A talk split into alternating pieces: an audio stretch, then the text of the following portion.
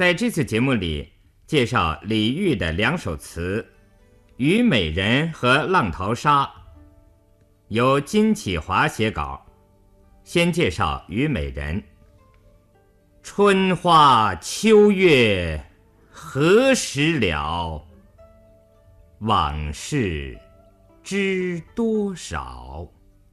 小楼昨夜又东风，故国不堪回首月明中。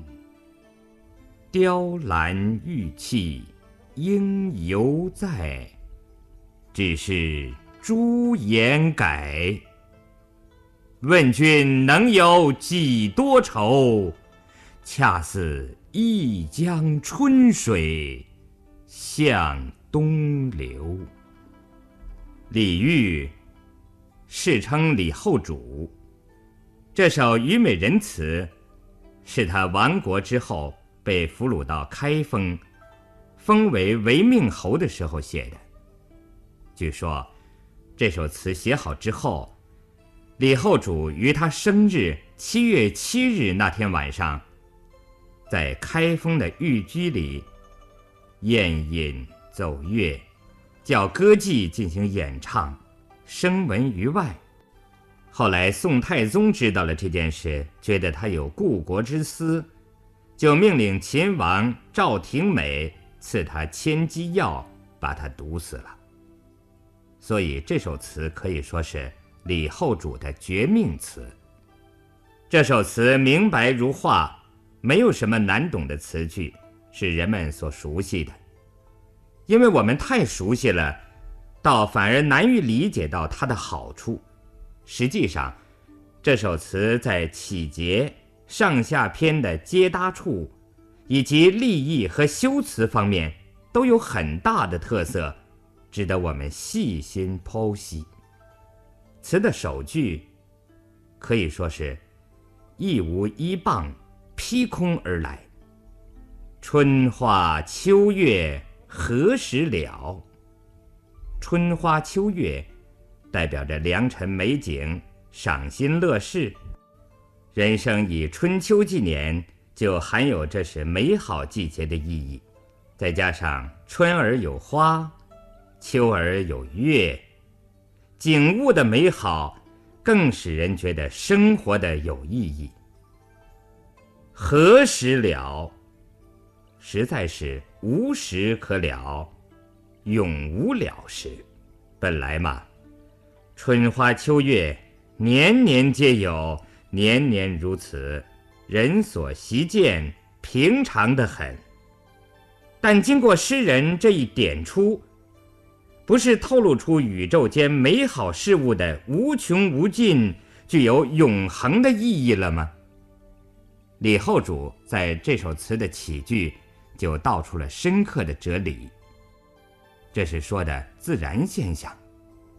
往事知多少，就一下转到社会现实中来了。往事，自然是指。他在江南南唐当皇帝时候的一切生活，而现在一旦归为臣服，由万民天子而成了敌国的俘虏，过着所谓日夕只以眼泪洗面的生活，所以往事知多少，实际上是说以往的一切都没有了。都消逝了，都化为虚幻了。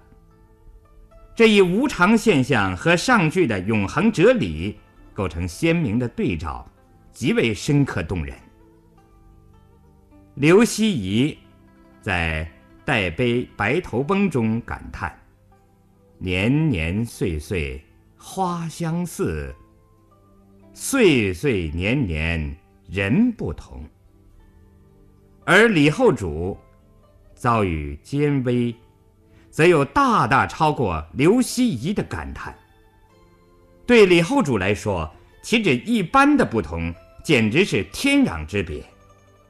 这两句把自然的美好和现实的险恶暗喻其中，形成对比，内涵非常丰厚。下一句“小楼昨夜又东风”，用的是吞咽式的缩笔。作者身处小楼，忽然感到东风又飘。又字，这是承接第一句“春花秋月何时了”而来的。点明李后主归宋以后又过一年，时光在不断消逝，这本是一般人都可以有的感慨。但作者这一特殊身份的人物，所引起的感慨就很不一般。那么，引起了他一种什么样的感慨呢？故国不堪回首。月明中，这又是用放纵之笔来大声呼号了。在清冷的明月下，他百感交集，迸发出这一长句，实际上是一声长叹。这是承第二句“往事知多少”来的。以上是上片。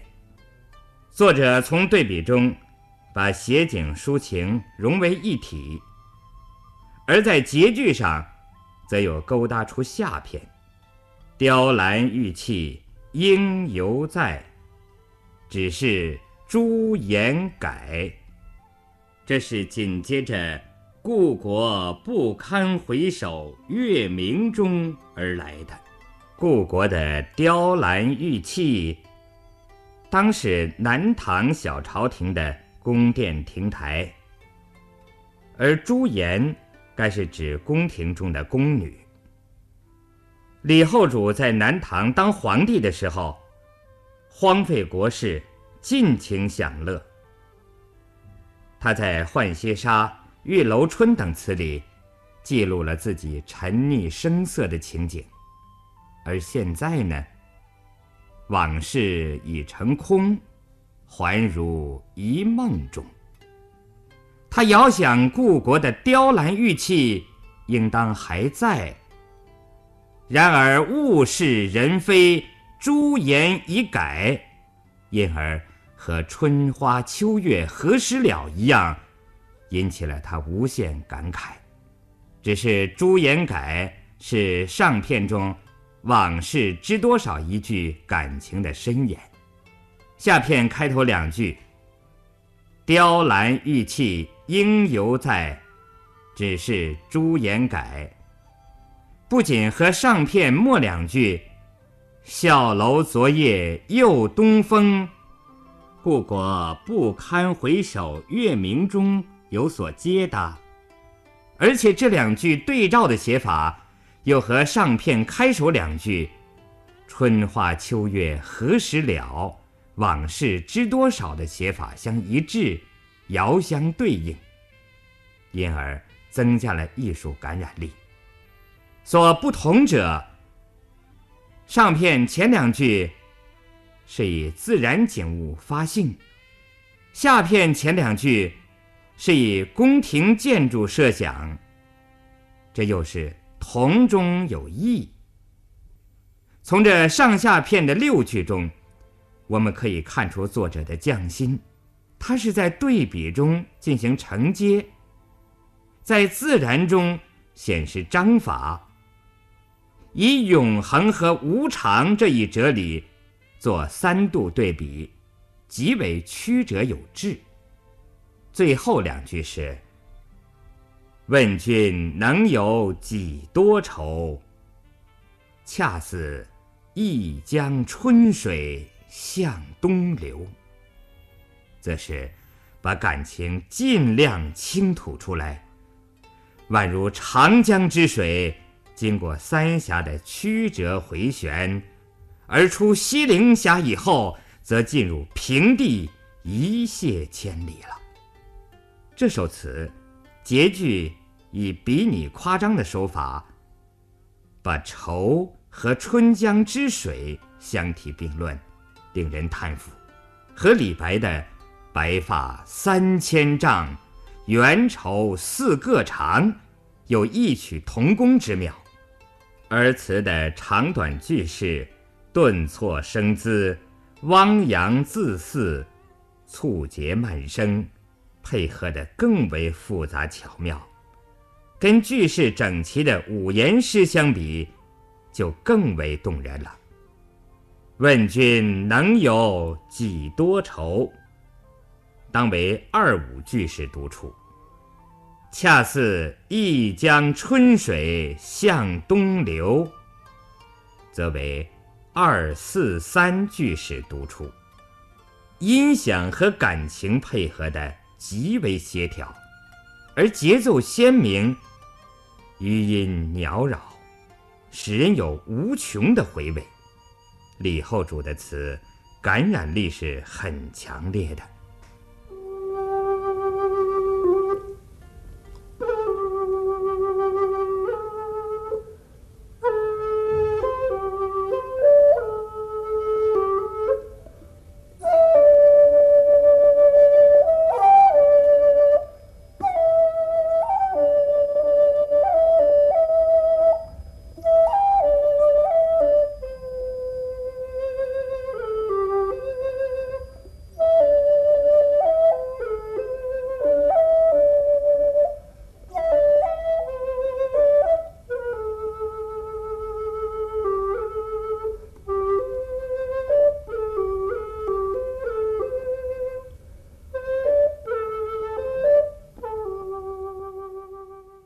现在，我再来介绍李煜的另一首词《浪淘沙》。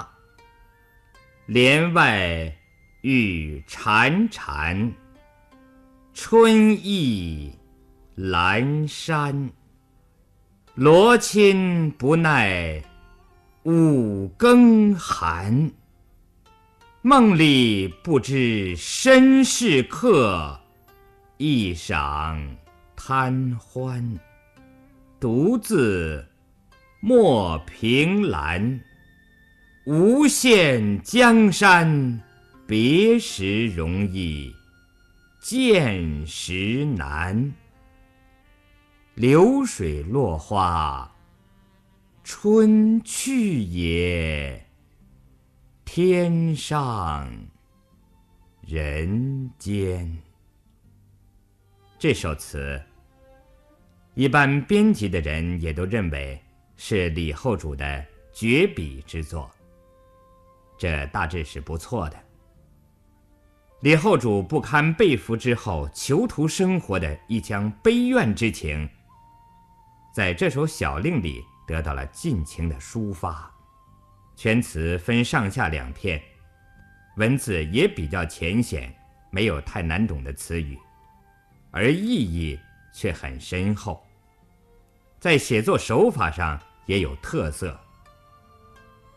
首句起笔，帘外雨潺潺，是写实，虽并不使人感到突然而来，但不能让你不想：这帘外的雨声，是谁感觉到的呢？紧接着是交代了感觉到这一现象的人，谁呢？是罗衾不耐五更寒，梦里不知身是客，一晌贪欢的人。罗衾就是丝绸做的被子。一晌是一刹那的短时间，这个人在睡梦中，由于感到寒冷。冻醒了，梦破了。于是听见帘外雨潺潺，从雨声想到春天将过，春意阑珊。阑珊是衰落的意思。先点出景，再交代观景的人，并把这个人铺叙一番，这是倒叙法。也是这首词的特色之一。其次，这首词全篇只有一句“帘外雨潺潺”是写景，其余各句都是抒情。而在抒情中，景也自喻其中，无处不是情，也无处不是景，情景交融，自然妙合。这首词上下片的句数是一致的。上片我们已经谈到，它是以倒叙法写的。这一具有特殊身份的作为亡国之君的人，感到夜深深寒，被冻醒了，连甜梦也做不成了。他多么留恋那梦里的一刹那的欢乐！李后主这个贪图安乐、荒淫无度的帝王，在江南小朝廷里，歌言舞宴。软语偷情，多少荒唐事，在他认为是欢乐的。然而这一切都成为过去了，只有在虚幻的梦里能求得再现，而梦又被冻醒了。对他来说，真是往事只堪哀，对景难排，何以自遣呢？上片就是以这样的感情回肠荡气地写出来的，下片则是荡开一层写法。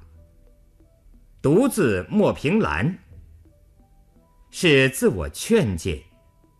为什么要这样呢？因为无限江山已经全部属于他人了，怕见这失去的大好河山。而自己，昔日的帝王，现在已经当了俘虏，成为囚徒，怎能不痛心呢？